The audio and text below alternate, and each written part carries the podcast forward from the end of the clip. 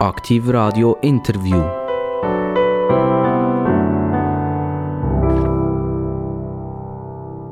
Hallo allen Aktiv Radio Zuhörer im Sendegebiet von Aktiv Radio, Aktiv Radio Aarau zum Beispiel.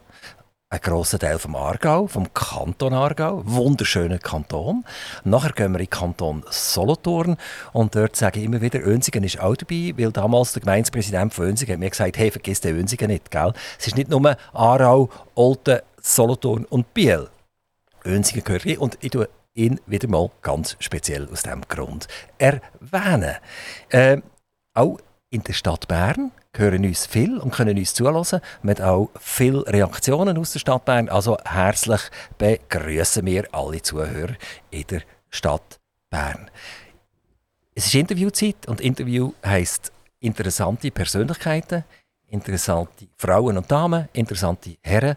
Und heute darf ich einen Herr begrüßen, der auch im Sendegebiet wohnt und eine ganz interessante Funktion hat im Sendegebiet.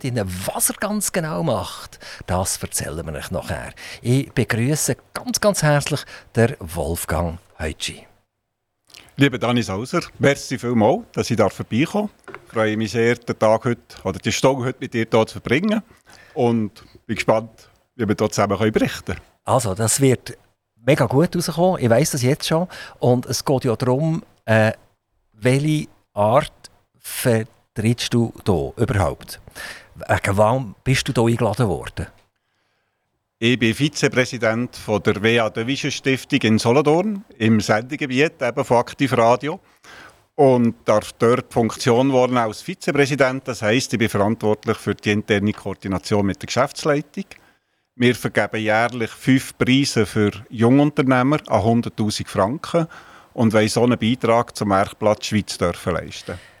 Also, die Vigier Stiftung die wird uns ein bisschen beschäftigen, aber nicht nur die Stiftung selber, sondern auch der äh, Wilhelm de Vigier als Person, wo ja eigentlich eine Grundlage ist, damit es die Stiftung überhaupt geben.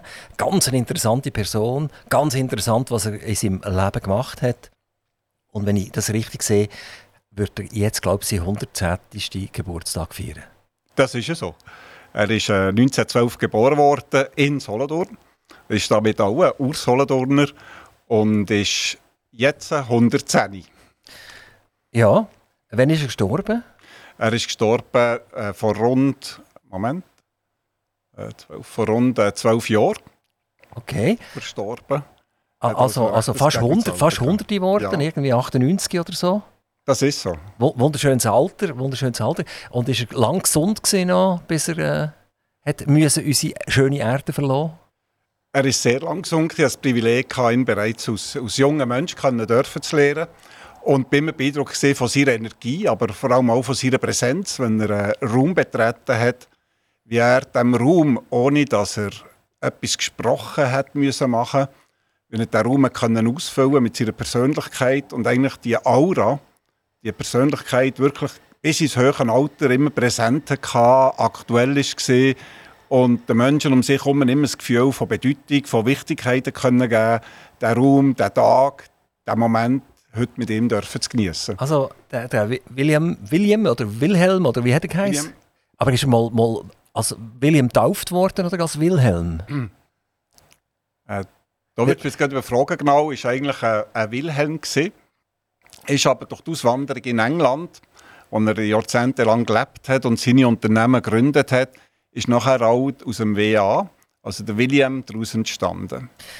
Gut, also jetzt hören wir noch viel über die ganze Stiftung und über Jungunternehmer und über ihn als Person, als schildernde Person. Aber jetzt ist ja nicht der, der William bei uns am Mikrofon, sondern der Wolfgang Heutschi. Frage, wer ist der Wolfgang Heutschi? Mal. Ja. Ich wäre 1963 in äh, Baustu geboren worden, also auch Solothurner oder auch im Sendegebiet. Drin. Äh, die Synonymität mit dem Stifter von der Jadewischen Stiftung ist, dass wir beide eine kaufmännische Lehre gemacht haben.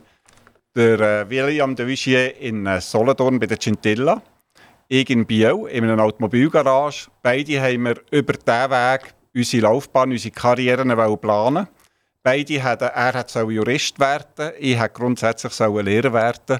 Und beide haben äh, entschieden, egal aus Überzeugung, dass ich glaube, dass eigentlich der, Beruf, der Berufsweg der richtige und der bessere war. Und ich heute sehr glücklich bin, dass ich diesen Weg machen durfte. Wohnen im Biberist, also ein paar Meter hier vom Sendestudio entfernt. Und äh, bin dort sehr wohl. Habe einen kleinen Hunger und genieße das, äh, wirklich das Wohnen hier am Jura Südfuss extrem. Du, du bist in, in Ballstel auf die Welt gekommen. Und äh, man sagt so oft, die Taler oder Ballstler, das ist äh, ein eigenes Völkchen. Die bleiben dort ein Leben lang.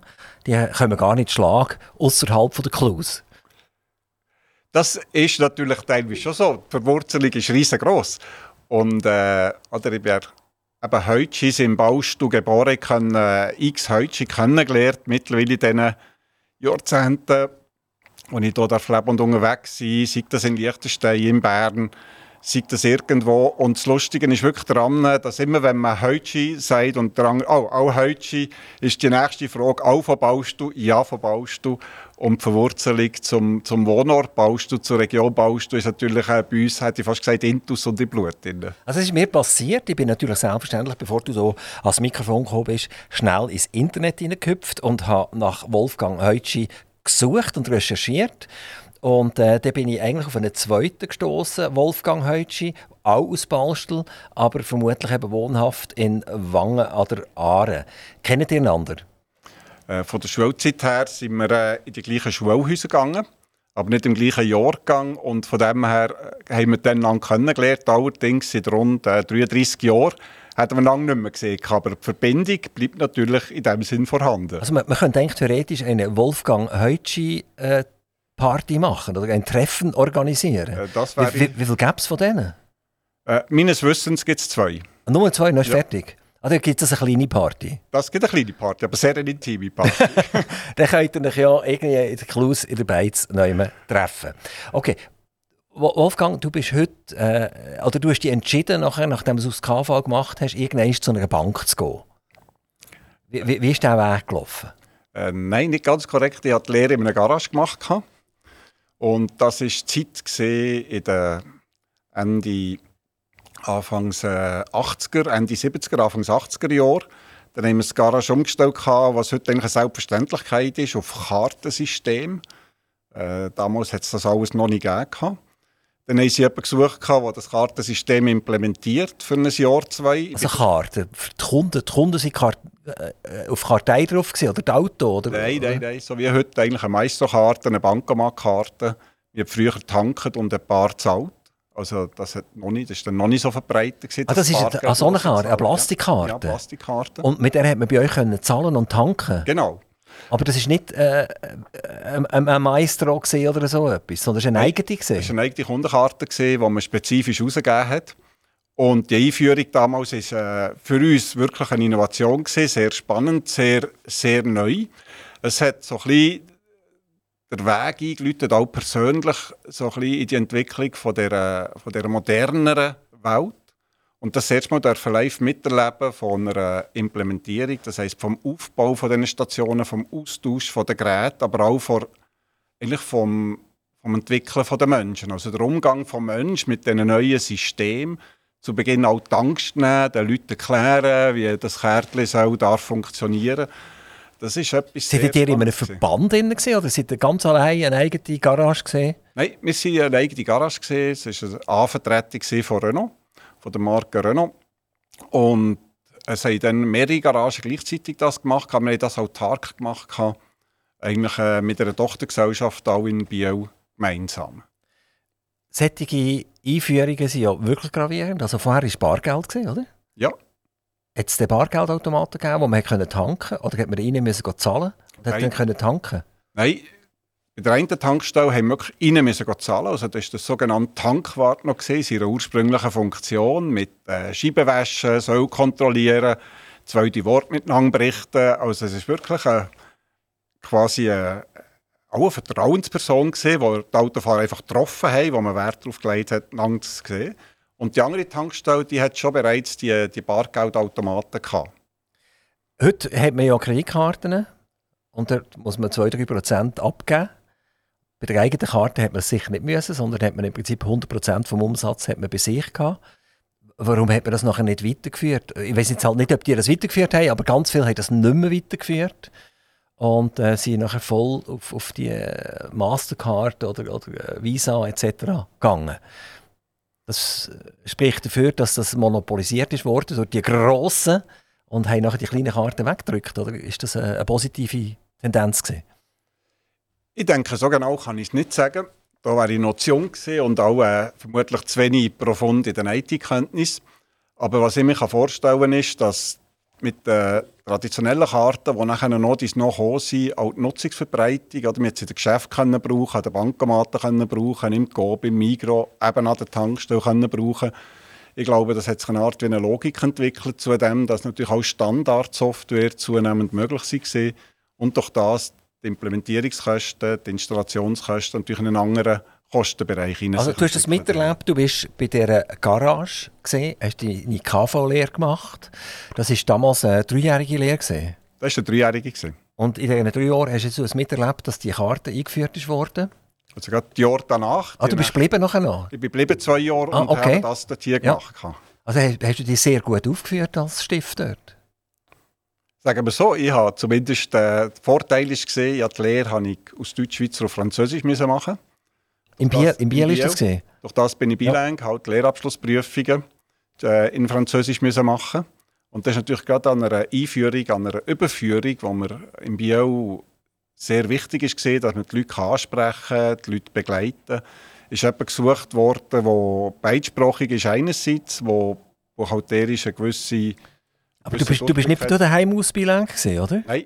Nein, nein, ich bin Sondern du bist Baustler gewesen, oder? Ich bin Baustler gewesen. Und als Baustler bist du nachher in das, in das grosse Pool von, von Französisch Sprechenden nach Biel gegangen und bist konfrontiert worden mit dieser Sprache. Und vorher hast du keine Ahnung von dieser Sprache. Ja, ich würde es nicht als Konfrontieren also beschreiben, sondern es war mehr eine Herausforderung zu Beginn. Wir haben natürlich geübt. Wir haben, äh, wir den Wortschatz nicht gehabt, wir haben die Aussprache nicht gekannt. Aber was wirklich sehr spannend ist, gesehen, wir sehr schnell reingekommen und was, was, ich glaube, das hat wirklich geprägt. Das ist eigentlich die Fähigkeit gewesen, oder das Wissen, dass wenn man etwas beitragen will, sei das gerade an eine andere Gesellschaft, an eine andere Sprache, dass das eben möglich ist. Und dass einem auch geholfen wird dabei. Würdest du das heute den Jungen auch in die Wiege legen? Machen das? Geht in einen anderssprachigen Bereich hinein? Man, man ist ja vielleicht heute ein bisschen bequem geworden. Oder man will gerne eigentlich Schweizerdeutsch reden und bei Schweizerdeutsch bleiben. Alles andere ist fast ein bisschen aufwendig. Und du hast jetzt das auf dich genommen. Äh, sollte das, eigentlich sollte das jeder machen. Also ich würde das unbedingt jedem und jeder, und zwar fast unabhängig vom Alter, empfehlen. Ich glaube, es gibt ganz neue Beziehungen, es gibt ganz neue Kontakte. Man hat die Möglichkeit, wenn man sich irgendwo, sei das in der Ferien, sei das beruflich bewegt, man kann sofort mit Gesprächspartnern Kontakt aufnehmen, man kann auch über Alltägliches reden. Oder sehr oft wird ja Englisch zum Beispiel sehr stark auf einen Beruf fokussiert benutzt. Und wenn man die Möglichkeit hat, natürlich mit jemandem einfach über das Alltägliche zu reden, über das, was Spass macht, über das, was Freude macht, kann reden, das, was ihn beschäftigt, kann reden, gibt es noch eine ganz andere Beziehung miteinander zueinander. Wie war deine Note, die du abgeschlossen hast, das KV? Das war bei 5, 6. Und 6 war das Beste, oder? 6 war das Beste. Bist du zufrieden mit 5, 6 schon, oder? Ja, absolut, ja. Schon, ja. Und, und, und China ist ja auch die Lehrmeister zufrieden gewesen, hätten sie ja nicht behalten. Das wäre ja vielleicht froh gewesen, wenn, wenn, wenn ein neuer Lehrling daherkommt. Ähm, wie lange bist du nachher bei dieser Garage geblieben? Noch weitere zwei Jahre. Also du hast fünf Jahre dort verbracht? Genau. Und Bilang ist aber, ist aber äh, Biel ist ja Bilang, oder? Biel ist Bilang. Und, und dann hast du beide Sprachen gebraucht? Oder ja. habt ihr nur weltsprechende Kundschaft Nein, gehabt? beides. Beides, genau.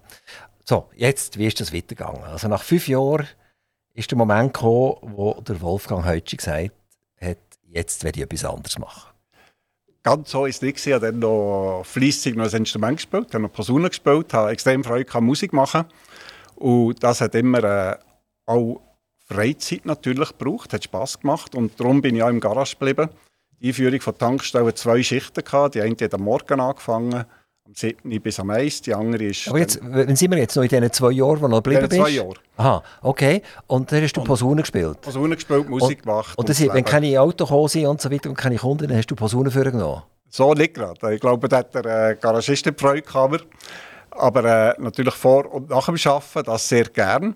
Und der Lehrmeister, den ich hatte, muss ich wirklich sagen, das ist äh, ich glaube, ein Mensch, der sehr gut mit jungen Leuten umgehen konnte, hat mich dann auch motiviert, nebst Musik machen auch beruflich etwas zu machen. Ich habe dann äh, in Bern äh, die höhere kaufmännische Gesamtschule gemacht. Das ist heute äh, Niveau Bachelor-Ausbildung, die man machen kann an der Fachhochschule. Ich habe das drei Jahre gemacht, berufsbegleitend. Und habe so eigentlich das Wissen, das ich über das Kaffeewort hatte, vertiefen aber auch weitere Erfahrungen machen mit äh, gleich interessierten Leuten.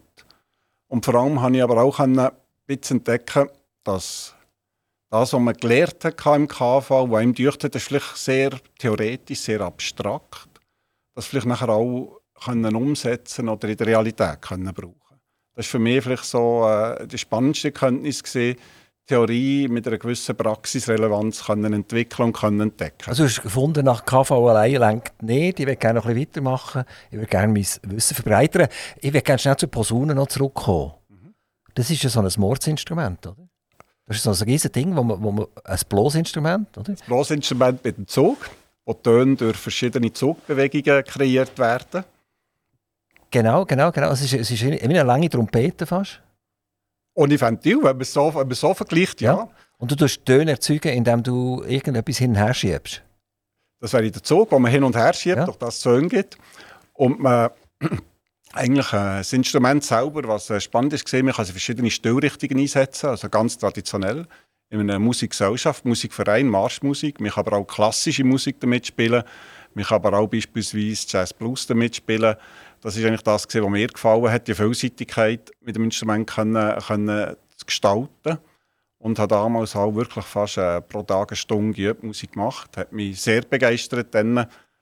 Aber äh, es hat aber auch ein, äh, ein Niveau gebraucht. Das heisst, das ist wie ein Roger Federer, der trainiert, ein Fußballer, ein Sportler, ein Spezialist in einem Gebiet. Auch Musik machen ist Training. Die natürliche Begabung ist leider nicht so, dass ich das ohne Training geschafft habe, sondern habe müssen üben, um auch so ein Niveau dürfen können erreichen. Es ist kein Meister vom Himmel gefallen und es ist auch kein Heutschi vom Himmel gefallen. Gottlob nicht. Der Flug wäre, glaube ich, sehr lang und die Landung in der Regel hart, oder? Eher hart, das ist es so. ähm, bist du dieser Person heute noch treu? Nein. Und zwar Wegen den Nachbarn? äh, ich hoffe es nicht, sonst hätten sie wenig Freude an meiner, an meiner Darbietung. Nein. Aber ich, ich glaube, es ist schon noch mühsam. Also, wenn, wenn man jemanden hat in der Nachbarschaft, der Posaunen übt, so, so auftrellert und abtrellert und so weiter und so fort. Posaune ist ja nicht wirklich ein Solo-Instrument allzu lang zu hören. Ein Moment lang, vielleicht immer ein Jazzkonzert, oder? Ein kurzes Solo, das ist noch okay, ja. oder? Aber wenn ich einen muss zu hören, der drei Stunden übt, dann wird es Schwierig. Schwierig, okay. Also, wie haben deine Nachbarn reagiert? Ich hatte das Glück, gehabt, äh, einerseits in Bausten selber haben wir, äh, haben wir eine Schulauskammer dürfen üben. Und beim Lehrmeister näher, der hat natürlich eine riesige Werkstatt gesehen. Oder dreigeschossig, da konnte ich nach dem Arbeiten dort hier dürfen üben. Dort hat es niemand gestört, niemand belästigt. Und zudem habe ich in Biel in einer Musikgesellschaft ausgeholfen, in Grenk in einer Musikgesellschaft ausgeholfen. Gerade in Biel selber hatte ich dort auch noch einen Raum im Übungsraum wo wir die Jüngeren zusammen ein bisschen geübt haben und ein bisschen zusammen musiziert haben. Wie bist du zur Musik gekommen? Deine Eltern, sehr musikalisch? Nein, das war im Baustuhl, wo ich aufgewachsen bin. Damals hat es im Baustuhl, das hat noch nicht das Freizeitangebot gegeben wie heute. Es hat einen Turnverein gegeben, hat der Bruder gemacht. Es hat Musik gegeben, es hat einen Fußballverein gegeben. Shootet haben wir selber auf dem Platz vor dem Garten. Also wäre das nicht unbedingt nötig, in diesen Verein zu gehen. Und über die Jugendmusik bin ich dann zur Musik gekommen. Und das hat mich sehr fasziniert, sehr gefallen. Aber du bist nicht von deinen Eltern irgendwie in, die Richtung gebracht worden. Nein. Sie haben auch gar kein Instrument gespielt, die Eltern. Nein. Das ist aber noch schwierig, oder? Wenn, du hast keine Tonleiter können in dem Fall, du hast keine, keine Noten können lesen, nichts, gar nichts. Gar nicht. Sondern es hat dir einer gesagt, wir haben hier das Bastel, fehlt uns noch äh, eine Posaune oder irgend so etwas, mach du. Nein, also in der Schule damals hat es Jugendmusik gegeben. Dort sind wir, äh, dort sind wir ein paar Kollegen zusammen, Musik machen. Oder äh, haben gesagt, das machen wir zusammen, das geht für Ringer.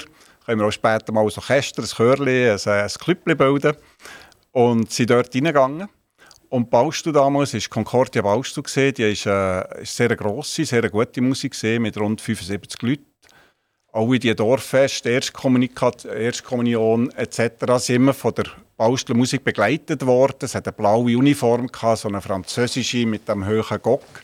Es war etwas sehr damals Beeindruckendes. Gewesen. Es hat natürlich noch nie Fernsehen oder Livestreams oder in den, Ende 60er Jahre, Anfang 70er Jahre wie heute.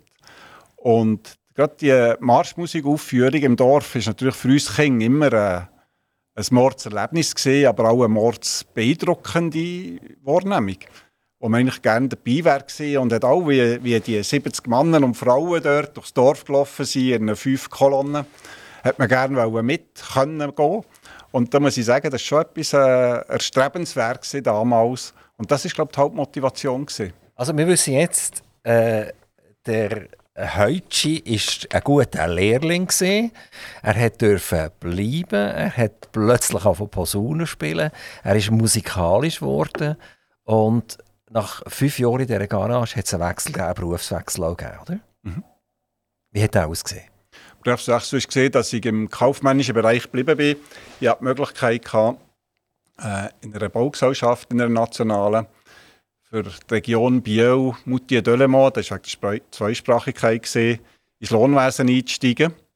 Und da wir im Garage noch sehr viele italienisch sprechende Personen hatten, wo man alles ein bisschen italienisch können, habe ich dann in dieser Baugesellschaft damals, wir noch Saisonier gehabt, wir haben rund 120 Saisonier betreut in diesen drei Standorten, Biel, Solothurn, Delemont, primär Spanisch, Italienisch sprechend, hat das dazu geführt, dass die Sprachkenntnisse ein Schlüsselkriterium waren für die Anstellung. Das hat dazu geführt, dass ich dort eigentlich her dürfen und nachher auch die Funktion rund vier Jahre ausgeübt habe. Also der Entscheid von dir damals, von der Clues weg, in eine französisch sprechende Region, ist ein Markierungspunkt deinem Leben? Also ich denke generell ist ist der Wechsel, der Übergang von daheim mit der Schulzeit in eine Lehrzeit oder Ausbildung, glaube ich, ist generell so eine Art Markierungspunkt im Leben, weil es wird eigentlich das, was ihm hütet, das, was ihm behütet, wird verloren und man ist gezwungen, sicher zu Beginn mehr oder weniger auf eigenen Beinen stehen. Bist du von Ballstel immer nach Biel gefahren? Nein, oder? wir sind damals wir sind von Ballstel nach Grenken gezügelt, von dem her ein bisschen einfacher gesehen von der Distanz her. Aber Grenken, Biel ist immer, äh, ist immer hin und her mit dem Zug oder mit dem Döffli damals. Das war ein Kulturschock, nehme ich an, oder? von Ballstel nach Grenken? Was wirklich beeindruckend ist, Kulturschock würde ich es nicht bezeichnen. Aber wiederum, oder, das ist natürlich was das immer gesehen, das Zeitalter, man noch nicht so Fernsehen hat, kann das alles ist gesehen. Im Baustuhl damals ist das sehr dörflich gesehen, ländlich. Wir hatten noch nicht die Hochhäuser gehabt, wie das nachher in Grenken ist gesehen, beispielsweise das grosse Fußballstadion in Grenken, die riesen Badi mit ihren Türmen. Oder das ist zweifellos etwas, äh, ja, wiederum ein strebenswert. Man das Gefühl gehabt, das ist eine echte Veränderung. Vermutlich ist das, wie wenn ich heute von, von Biberist, wo ich wohne, nach New York würde verschieben oder bildlich gesprochen, ist das damals eine ähnliche Veränderung gewesen, wo, wo Spass gemacht hat, wo man uns kennengelernt hat. Du warst nachher vier Jahre in diesem Baubetrieb gewesen. und wie ist es weitergegangen? Nach den vier, oder während diesen vier Jahren habe ich äh, weitere Ausbildung eigentlich immer schon Berufe gehabt. Ich habe damals die HWV, was es damals noch gegeben hat, zu machen. Ich habe mich dort auch angemeldet durch das Diplom, das ich vorher gemacht habe wäre eigentlich zugelassen gewesen. Leider hat es dann weniger Teilnehmende gehabt, weil es wäre fast ein 40% Lernstudium gewesen und damals mit geforderter Minimum 60% Arbeitszeit. Wir waren nur 11 gewesen. Darum ist es durchgeführt worden, dann das verschoben. Ich habe dann äh, meine heutige Frau kennengelernt und habe immer im... Wo, in, in Grenchen oder, oder in Ballstel oder wo? Nein, in äh, kennengelernt. Ja? Tatsächlich in Grenchen, ja. Aber äh, sie kommt aus der Region, aus, äh, ursprünglich aus Altrü. Und also es, es, ist nicht ganz so weit gekommen wie du, oder? Du bist immerhin von Ballstuhl nach Grenken gekommen, oder? Es ist nur von Altreu nach Grenken gekommen. Wenn man so anschaut, bin ich rund äh, du, du bist, mal weiter weggekommen. Ja, du bist Velodistanz und siehst Fußdistanz, oder? Etwa so. Okay, also es ist ja so, also ein richtiger, richtiger, richtiger Solotour. Hm? Ja. Und äh, kennengelernt und dann, was ist passiert? Sofort geheiratet? Nein. Äh, durch das ich in Bielmutti und Dölemont gearbeitet habe, sehr äh, oft haben wir natürlich auch so fleissig gesehen. Das war der Grund, gewesen, dass ich in äh, Grenken etwas gesucht habe. In der Region, dort hier zu arbeiten, habe mich dann fünf Orten beworben. Also wegen der Frau? Wegen der Frau? Hast, also Freundin damals noch, aber... Ähm, ja, Freundin, ja, ja, ja. Es hat, es hat verschiedene Nebenvorteile gehabt. Das, also die Liebe war riesig, oder? Die Liebe ist riesig. Die Schmetterlinge haben, haben, die, haben die nach Grenken geflogen nachher zurück, oder? dass du dort musst arbeiten Das ist so. Und das ist wirklich eines von der, das ist eigentlich das Hauptkriterium gesehen, dass ich gesagt habe, Mutti Bio Delemont, oder in der Regel ist man, wenn ich zurückbekomme, vor allem von Delemont Mutti her, ist das immer etwa halb acht, acht gewesen, oben, plus minus. Und dann haben wir gesagt, komm, jetzt schauen wir mal, ob wir äh, zusammen etwas zusammen irgendwo etwas finden in der Region. Haben wir nachher in Grenchen an fünf Orten beworben und so bin ich dann äh, letztendlich zu meinem heutigen Arbeitgeber immer noch gekommen, wo ich jetzt seit rund 33 Jahren treu bin äh, und bin dann auf einer, auf einer Bank gelandet. Also du bist Banker geworden, oder? Genau. Vorher bist du bei den, den coolen gewesen, oder? Du hast Posaune gespielt, du bist so richtig ein lässiger Typ gewesen, vermutlich, oder? Und jetzt bist du einfach so ein Banker geworden. Absolut. Und zwar äh, mit äh, Anzug, Krawatte, mit dem ganzen Programm, wie man sich das so vorstellt. Das ist ja so. Und äh, es gibt wirklich so kleine Anekdoten, gerade im Wechsel damals. Ich habe früher Haare eher lang gedreht, äh, die Schuhe mit offenen Schuhbängeln. Und sind dann tatsächlich äh, sind mal zwei gute Kollegen gekreuzt, als ich in den sogenannten Überkleider, Anzug, Krawatte, Hemdli neben durchgelaufen bin. Ich so voller Freude, Salut zusammen. Und die Hallo. Und haben sie die gar nicht kennen? Genau, auf Anhieb wirklich nicht. Wir müssen schauen, wer das ist. Genau. Auf Anhieb nicht zu erwartet. Wie viele Anzüge hast du gehabt? Zwei, oder? Einen? Äh, nein, damals, äh, muss ich überlegen, das ist jetzt nicht schwindeln. Damals waren es drei. drei. Drei Anzüge? Und äh, das hat gerade ein bisschen etwas gekostet? Einmal mehr, einmal mehr als Jeans und, und der Pulli? Das ist so. Also du hast, äh, hat die Bank das finanziert? Nein, Nein, Bankkleider sind, es hat glaube ich eine Periode gegeben, das war aber vor der Zeit, als ich dort war, wo gewisse Kleidungsentschädigungen gezahlt wurden, im Sinne von einer Pauschale. Aber damals, als ich dort oder angefangen habe, das war äh, 88, ist das, ist das nicht mehr der Fall. Gewesen. Jetzt haben ja Banken heute irgendwie, glaube ich, einen Leger Day, wo man darf, äh, ohne Krawatten und ohne, ohne äh, Anzug kommen. Hast du deine, deine Schuhe mit offenen Schuhbändeln? Hast du die noch? Also die, die gleichen natürlich ja. nicht. Mittlerweile, ah, nein, die gibt es nicht mehr nach 30 Jahren. Aber äh, ich habe noch Schuhe, die ich mit und ohne Schuhbängel tragen kann. Das ist ja so. Ich schätze das heute immer noch. Äh, geht natürlich im Beruf nicht unbedingt. Aber äh, ich glaube, bei vielen Banken ist heute die Sturnes auch nicht ganz gleich. Es gibt sicher Funktionen, wo es nach wie vor einen gewissen Sinn gibt, auch eine gewisse Bekleidungsnorm zu pflegen und auch zu tragen. Dann gibt es andere Funktionen, wo das sicher weniger gefordert ist. Und dort ist man heute äh, viel flexibler als früher. Du bist eben Banker geworden und bist heute noch Banker. Genau. Äh, Banken haben ja heute äh, ein ganz anderes Renommee. Wo du eingestiegen bist bei, bei dieser Bank, ist der Banker äh, wieder Lehrer, oder? Ist einfach jemand gesehen, tatsächlich, oder? Und dann hat er ja fließig daran geschafft, euch zu demontieren bis zur Unkenntlichkeit. Oder? Dass heute, wenn man sagt, ich bin auf dieser und dieser Bank dort, dann haben die Leute schon fast Erbarmen mit einem. Was ist passiert in diesen 33 Jahren? Ich glaube, in diesen 33 Jahren ist, wie generell im Leben, ist sehr viel passiert. Das eine ist sicher, die, von mir aus gesehen, die gewaltigste Veränderung, die auf Mensch und oder Menschheit einprasselt ist, ist eigentlich die Entwicklung von der Technologisierung, Digitalisierung. Das heißt, wenn ich mich gut mal erinnere, als ich angefangen habe, ist eigentlich die Informationshoheit ist damals eigentlich in der, bei den Banken gewesen, oder beim Banker gewesen. Und heute über das Internet, über ein Handy, über die verschiedenen Apps etc., einfach unsere Zeitgeistentwicklung, ist eigentlich die Informationsüberflutung oder die Informationsverfügbarkeit ist realtime vorhanden. Das hat einerseits ganz eine andere Auseinandersetzung im Kontakt gegeben dass heute zwei gleichwertig oder vielleicht sogar ein Kunde, der sehr spezifisch an etwas interessiert ist, wenn jemand moderner Aktien kaufen will, erwartet, dass das gegenüber ein moderner Spezialist ist. Aber er ist vorbereitet, er kann sich schlau machen. Wir finden heute alles. Du hast vorhin gesagt, du hast Wolfgang Heutschi im Internet gesucht. Und so kann ich heute auch über Moderna etwas suchen. Die Informationsmenge, die verfügbar ist, die Informationsüberflutung, aber auch die Informationsverfügbarkeit ist von mir aus gesehen der wesentlichste und der grösste Faktor der sich in den letzten 30 Jahren verändert hat. Also wenn ich nach Moderna suche, dann ist es bei mir aber so, was geht mich mein Geschwätz von gestern an, oder? Also ich lese und dann tut irgendeine Postille schreibt, Moderna hat jetzt den Höhepunkt erreicht, äh, Corona gibt es nicht mehr und so weiter, die, die musst jetzt abschieben, die Aktie, die äh, kommt nicht gut raus, oder? Und äh, drei Tage später tut die genau gleiche Zeitung, äh, schreibt, ah, Moderna super, top Abschluss, es sieht super aus, ist genial und so weiter und so fort. Also wenn man, wenn man das alles würde glauben, was dort geschrieben wird, dann würde man wirklich aus einem kleinen, oder aus einem grossen Vermögen ein kleines Vermögen machen, oder? Das ist übrigens ein Spruch, den man sagt, oder? Wie macht man, wie macht man ein kleines Vermögen, oder? Indem man ein grosses der Bank gibt, oder? Ich denke, es gibt, äh, es gibt x so Metaphern oder Sprüche, oder, wo ein Teil Wahrheit beinhalten oder eben dann wieder weniger.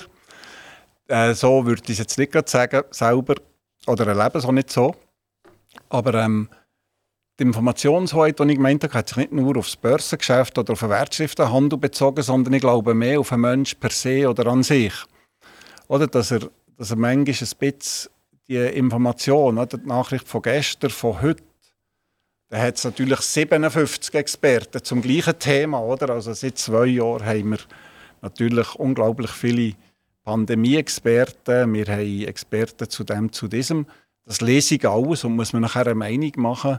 Das ist von mir aus gesehen der enorm grosse und der enorm, für mich nach wie vor heute, wenn ich zurück überlege, beeindruckende Challenge, aber auch Herausforderung gesehen, dass wir mit der Entwicklung mögen aus Mensch, aus Heute, aus Person, aus Gesellschaft, aus Familie oder äh, aus Schweiz eigentlich mitgehen und uns dort drinnen zurechtfinden und vielleicht auch nicht drinnen verlieren. Ich glaube, das ist das, was ich, wenn ich so zurückschaue, aus, aus grössten und aus riesen Challenge anschaue in diesen 30 Jahren Branche. Gehst du heute noch genau gleich gern arbeiten, wie du vor 33 Jahren bist arbeiten? Ja, absolut. Aber ich denke, es hat das Privileg damit zu tun, wo ich habe, dass ich einen Beruf habe, den ich wirklich sehr gerne mache, äh, den ich extrem schätze. Oder ich habe einen Beruf, wo ich äh, nicht im traditionellen Bankgeschäft bin, einem Domizilbankgeschäft, sondern sehr oft mit Innovation, mit Entwicklung, aber auch vor allem mit spannenden Leuten, vor allem Unternehmer, Schweizer Unternehmer, äh, zu tun habe, die natürlich von ihren Wegen die eine Firma gegründet haben oder eine Vorgeneration gegründet hat, wo Produkte daraus entstanden, die vielleicht damals in eine ganz andere Richtung gegangen sind und heute vielleicht zu Weltleader-Produkten geführt haben, wo ein Schweizer Beitrag drin ist, wo jemand im stillen Kämmerlein entwickelt hat, mit drei, vier, fünf Leuten begonnen hat und heute ein Konzern nach 30, 40 Jahren hat bilden, wo ich sage, das ist schon ein Beruf, der die begeistert oder die Möglichkeit oder Beruf gibt, die unglaublich begeistert und immer wieder zu, zu überraschenden Kontakten, zu spannenden Kontakten, aber vor allem auch zu, zu Inspiration führt. Also jetzt haben wir das Wort Leadership gehört von dir und äh, jetzt sind wir das Thema wechseln. Jetzt gehen wir doch zu dem, wieso du eigentlich hierher gekommen bist, oder? Aber du selber hast so ein spannendes Leben, dass wir noch weitermachen können. Aber äh, wir wissen ja, mit TikTok hören die Leute nur noch 30 Sekunden zu. Und wir haben jetzt schon fast eine halbe Stunde zusammen gebraucht, um ein bisschen dein Leben zu durchleuchten.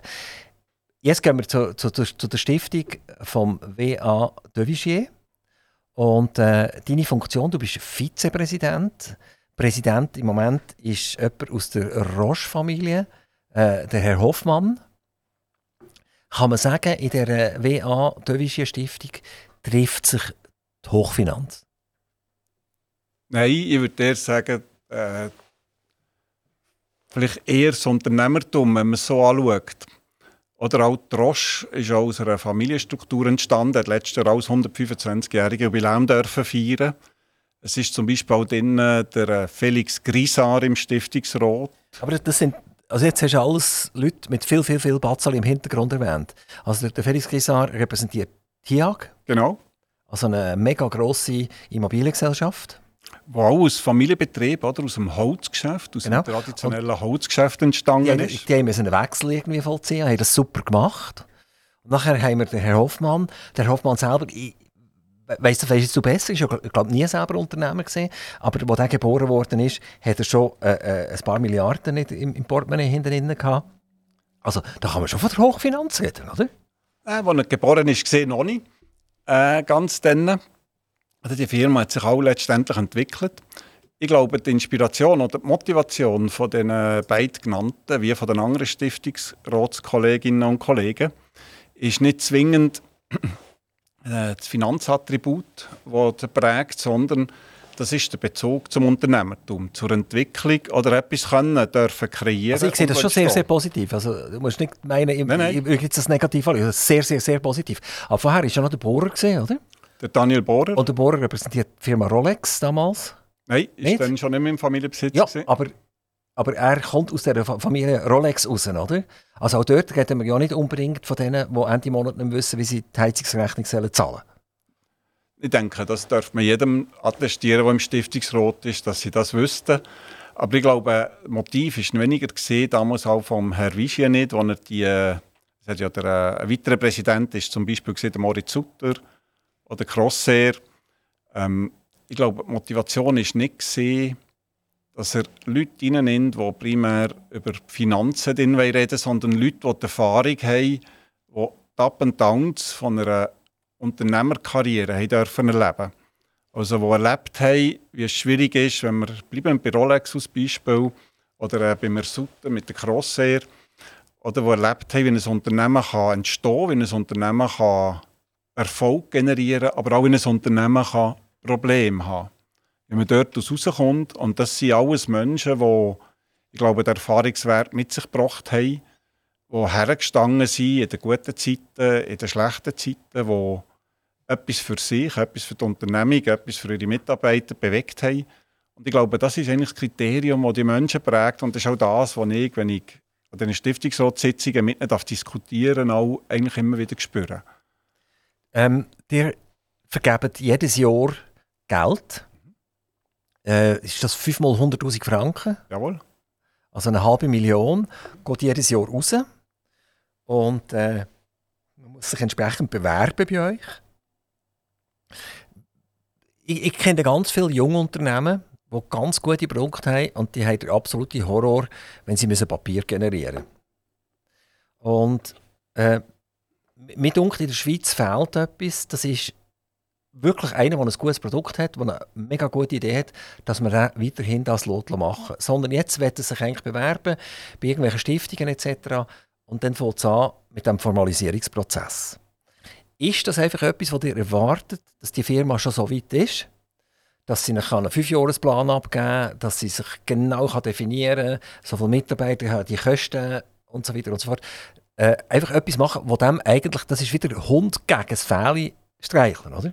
Nehmen wir jetzt mal an, es ist jemand in der, in der Informatik tätig, hat eine ganz eine coole Geschichte, die er hier baut. Und das Schlimmste, was für ihn ist, wenn er muss Buchhaltung machen muss, wenn er muss äh, Analysen machen etc. in diesem Bereich. Das will er nicht, oder?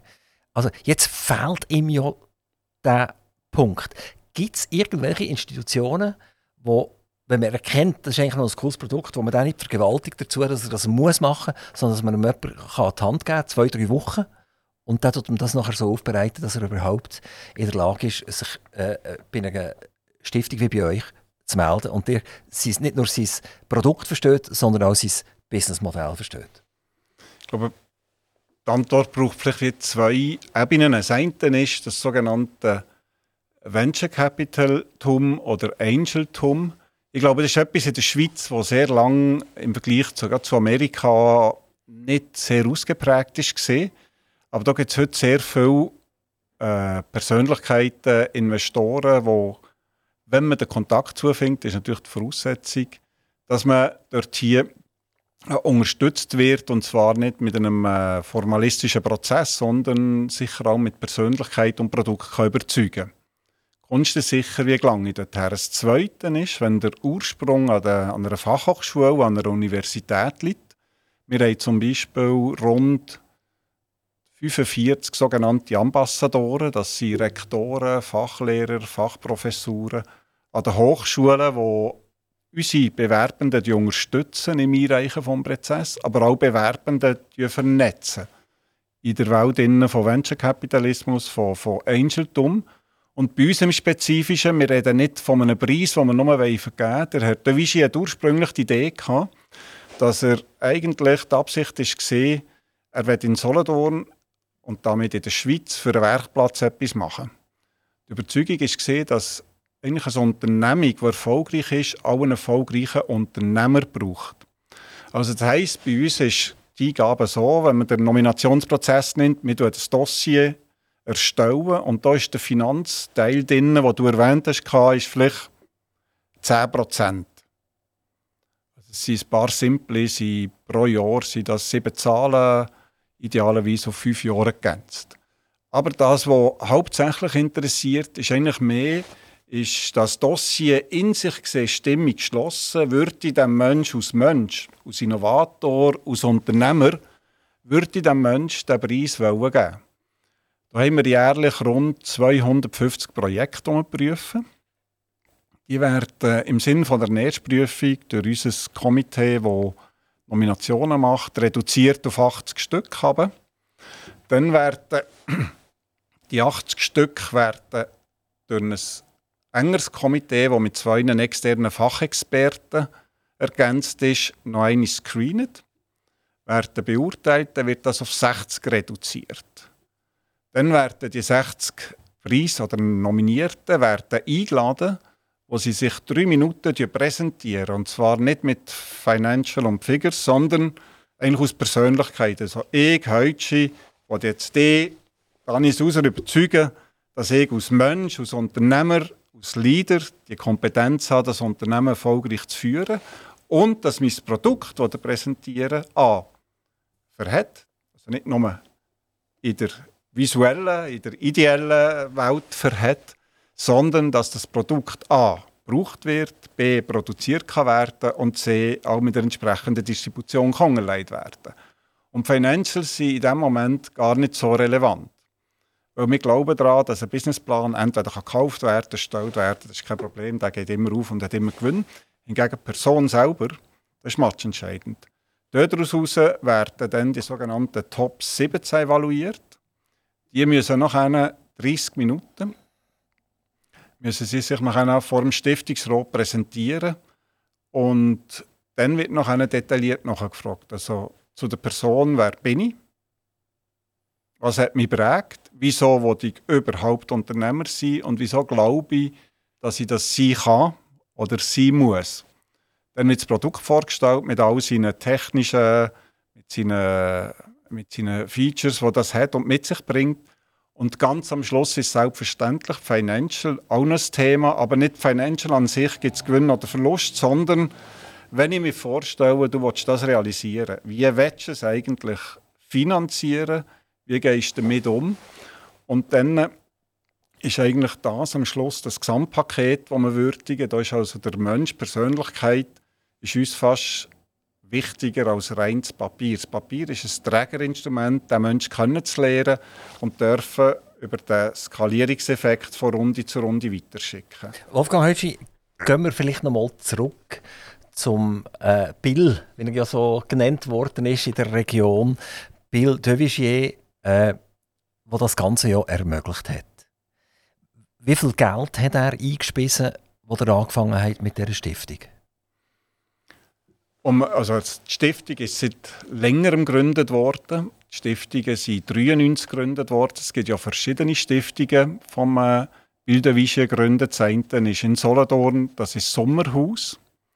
Das ist eigentlich der Familienbesitz. Aber, aber, wenn wir jetzt nur von dieser Stiftung reden, wo, wo die 5 mal 100'000 Franken jährlich ja, auszahlt. Ja, die Stiftung ist initial ist sie zu Lebzeiten damals, es jetzt rund vor 33 Jahren gewesen, also Anfangs 90 beziehungsweise Ende 80 ist die Stiftung mit 5 Millionen von ihm damals dotiert worden und das ist von ihm zu Lebzeiten beziehungsweise zu von der Familie nach seinem Ableben immer wieder nachdotiert worden. Also die Familie hat nicht nur die 5 Millionen gegeben am Anfang, sondern immer weiter, weiter, weiter. Korrekt. Und äh, Stiftungen sind ja, glaube ich, äh, public, oder? Das, das kann man nachschauen. Das kann man nachschauen. Wie viel Geld ist denn effektiv in die Stiftung reingekommen, total, in diesen, in diesen vielen Jahren, was, was sie existiert? Das dürfte rund, äh, total sind rund 25 Millionen gewesen. 25 Millionen. Und wächst das Kapital? Also könnt ihr mit, äh, mit der Rendite funktionieren und könnt ihr die halbe Million ausrichten? Oder äh, geht das langsam Bergli ab und ist dann irgendwann zu neigen und dann ist die Stiftung äh, erfüllt? Nein, das ist eigentlich nicht äh, die Idee oder auch nicht jetzt, äh, in der Vergangenheit so gesehen. Äh, das Vermögen wird verwaltet und zwar durch ein eigenes Anlagekomitee, das sich zusammensetzt von die Stiftungen, Bilderwische Stiftung, Weadewische Stiftungen, die ihr Vermögen gemeinsam verwalten. Sie haben gemeinsam ein Anlagekomitee begründet. Jede Stiftung wird zwei Vertreter schicken, die sei das von der äh, persönlichen Ausbildung her, von der Erfahrung her, aber auch die entsprechenden Kenntnisse mitbringen. Und, und, und wir haben einen externen Berater. Wächst das Kapital immer noch? Das Kapital hat von der Anlagepolitik her ist das nicht das Kapital, das spekulativ angelegt werden soll, sondern es gibt eine defensive Anlagepolitik, die darüber steht. Und bis jetzt ist es gelungen, in all diesen Jahren das Kapital zu wahren und die jährlichen Kosten, die daraus entstehen, mit den Preisverleihungen, Preisvergabungen, Nominationsprozessen über eine Anlagerendite können zu decken. Eben, die haben ja nicht nur die 500'000 Franken, die ausgeben, sondern die haben auch ein professionelles Management oder drin ist. Ich meine, aus diesen 200 oder 250 Eingaben äh, zuletzt fünf zu machen, das ist ein riesiger Prozess, ein aufwendiger Prozess. Der muss ja auch geführt werden. Also sind auch Kosten vorhanden. Aber wenn ich das rechne, 25 Millionen, schau, ob ich es nachher rechne, dann sind die 500'000 2 Prozent. Stimmt das?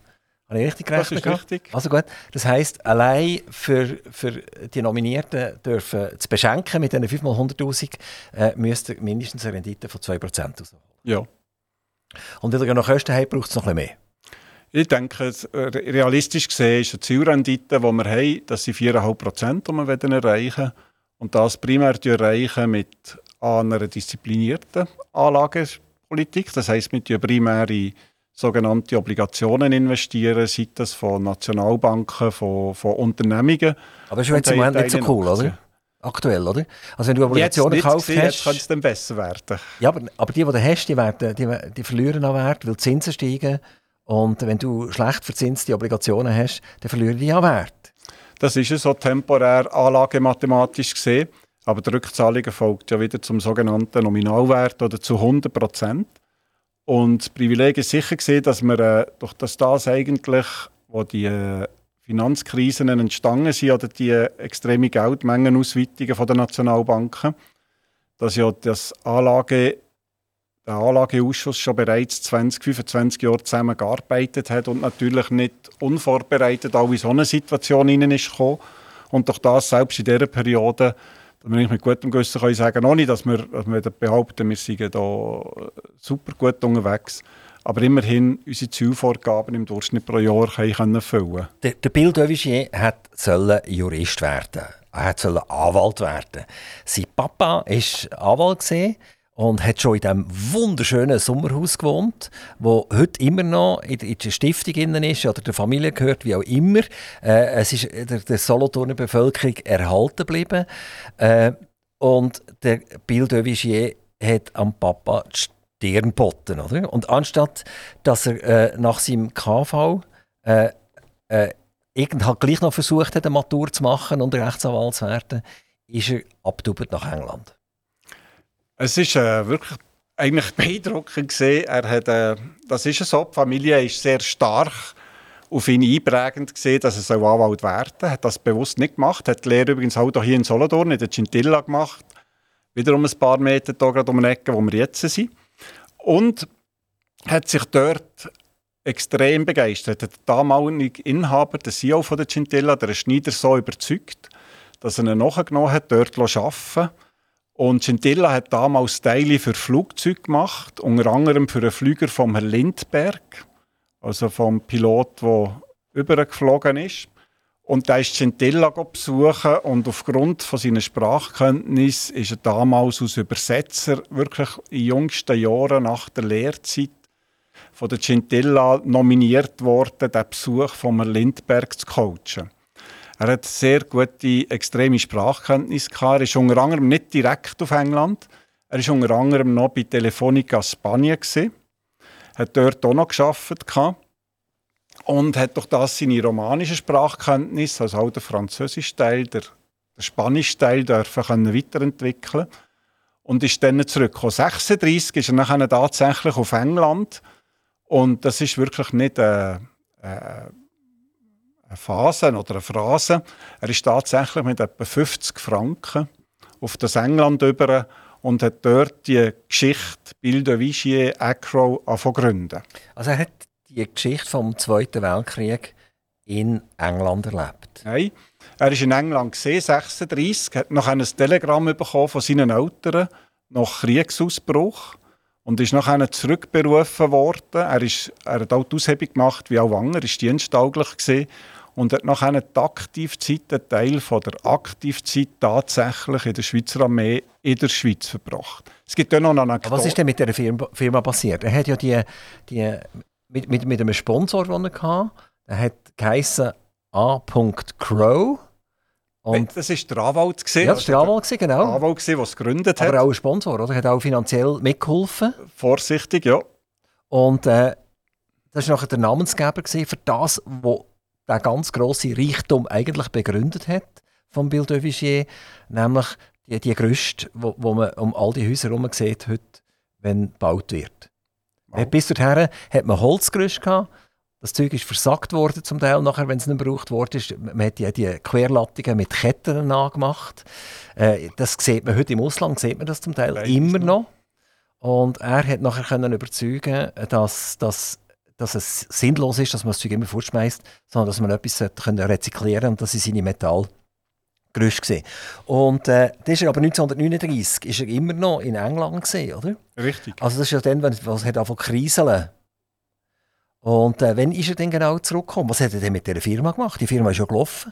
Die Firma ist weitergelaufen, die hat Produktion umgestellt. Sie hat zum Beispiel äh, äh,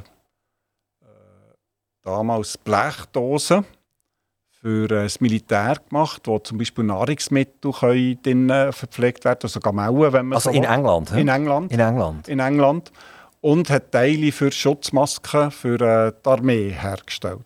Sie haben damals die Produktion von dieser baunahen Industrie, also die sogenannten Stüpper und, und Stauteile, haben sie während dem Krieg umgestellt. Und das ist von, es waren drei Kollegen, gewesen, die die Firma eigentlich gemeinsam aufgebaut haben. Äh, einer davon sogar auch Schweizer, der nachher auch ins Direktorium von Acro ist reingekommen. Die ist weitergelaufen während dieser Zeit, während dem Krieg und hat sich sicher nicht im Bereich Bau, Bauphysikalik oder Umsetzung von der Patent äh, bemüht, sondern hat wie all die Unternehmen während dieser Zeit sich der Gegebenheit von der Zeit an einer Kriegswirtschaft eigentlich, eigentlich entwickelt. Also er ist äh, am Bau treu geblieben, weltweit, glaube über 100 Firmen gehabt, überall und über 10'000 Mitarbeiter. Also aus den die, die 50 Pfund oder die 50 Schweizer Franken sind gut angelegt. Hat, hat sein Vater das noch erlebt, äh, was aus dem kleinen Bild geworden ist? Äh, äh, nicht, natürlich nicht vom Alter her, nicht die ganze Ära, aber einen rechten Teil ja. Äh, vor allem auch erlebt der Herr Bill de Vigier ist achtmal von der Queen unter anderem mit einem Award für Leistungen für englische Industrie ausgezeichnet worden. Das ist der Commander of the Most Excellent Order of the British Empire. Nein, Nicht? das ist zusätzlich gewesen, ah. Commander of the British Empire. Das ist tatsächlich ein Privileg, wo sehr wenig Adlige oder äh, wichtige Persönlichkeiten bekommen. Das andere ist ein Award, wo besondere Leistungen für die Wirtschaft von England auszeichnen Und der erste Award hat der Vater in dem Sinn noch mit erleben aber auch andere Awards nicht mehr. Und er ist neben diesen Awards ist er eben der sogenannte Commander of the British Empire von der Queen ausgezeichnet worden. Er ist unter anderem auch dank oder mit. Ist er dort persönlich bei der Queen vorbeigegangen und die haben dort äh, so einen Orden angesteckt? Das ist ja so. Und ist wirklich also, Gibt es auch Bilder davon, wo, wo, wo Queen... Das ist ja die Queen Elisabeth, die wir heute noch haben, oder? Das ist die Queen Elisabeth, die wir heute noch haben. Ja. Nein, die Bilder haben wir nicht, beziehungsweise im Familienbesitz.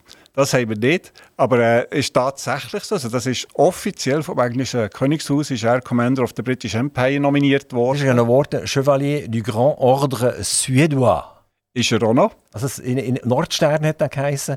Und ich nehme an, das ist irgendeine schwedische Geschichte, oder? Das ist eigentlich das Pendant zu England. Dann ist er noch Ehrenbürger von einer brasilianischen Stadt unter anderem. Ist noch in einem afrikanischen Staat noch Ehrenbürger. Liberia ist das, he? Nicht immer das beste Land, oder? Nein, zweifellos Einmal heute nicht? Nein, heute äh, nicht, nicht immer, denke ich. Aber ähm, er hat immer, wenn er sein Anspruch ist eigentlich immer gesehen, wo mit den besten Leuten arbeiten, mit den besten Erfahrungen. Und ich glaube, das war auch die Motivation, gewesen, dass eben unser Preis ein Unternehmerpreis ist und nicht ein, ein Innovationspreis darstellt. Sie, Sie Zürcher uns eigentlich neidig, dass wir eine so eine tolle Stiftung hier in Solothurn haben? Also, ich kann weniger für Zürcher reden, was ich kann sagen, dass wir Solothurner oder wir Stiftungsrat natürlich eine riesige Freude haben an dieser Stiftung. Ob uns jemand neidet dafür oder nicht, das weiß ich nicht und das wollte ich nicht behaupten, das kann ich nicht sagen. Aber wir selber, wir haben natürlich eine enorme Freude und eine riesige Begeisterung, etwas können zu machen.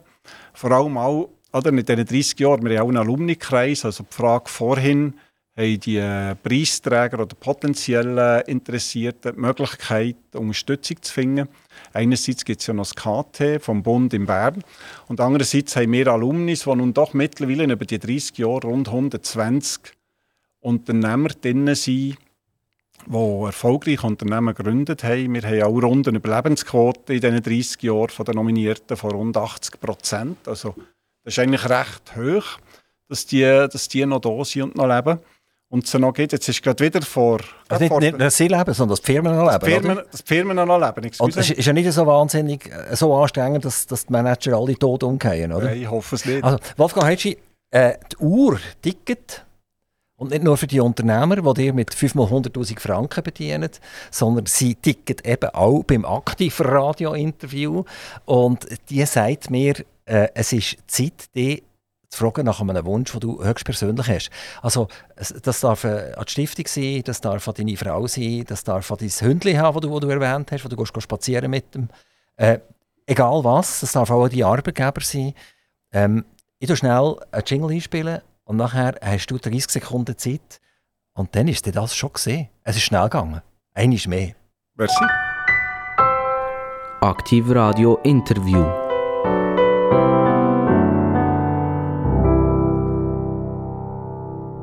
Und jetzt gehören 30 Sekunden am Wolfgang Heutschi, ohne dass ich eine Frage stelle. Das Mikrofon ist offen. Vorweg herzlichen Dank, Danis Hauser und Aktivradio, dass wir hier uns dürfen vorstellen, präsentieren im Namen der Stiftung. Der Wunsch wäre, ich glaube, wenn man rausschaut, die Welt anschaut, braucht glaube die Welt im Moment ein bisschen fast etwas wie einen Doktor. Ich habe das Gefühl, es geht ihr nicht gut. Es gibt viele Probleme und wunderschön wäre, wenn natürlich der Doktor hier gefunden werden und der Welt insgesamt gesehen wieder besser ging, wenn es ruhiger ist. Und ich glaube, wenn wir Lösungen für die vielen äh, Probleme und Konflikte finden würden. Wolfgang Heutschi, ganz, ganz herzlichen Dank. Toi, toi, toi, der Stiftung. Auch viel Glück dir und äh, der Familie, am Hündli, beim Spazieren.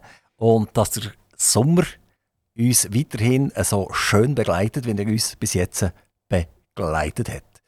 Herzlichen Dank. Merci.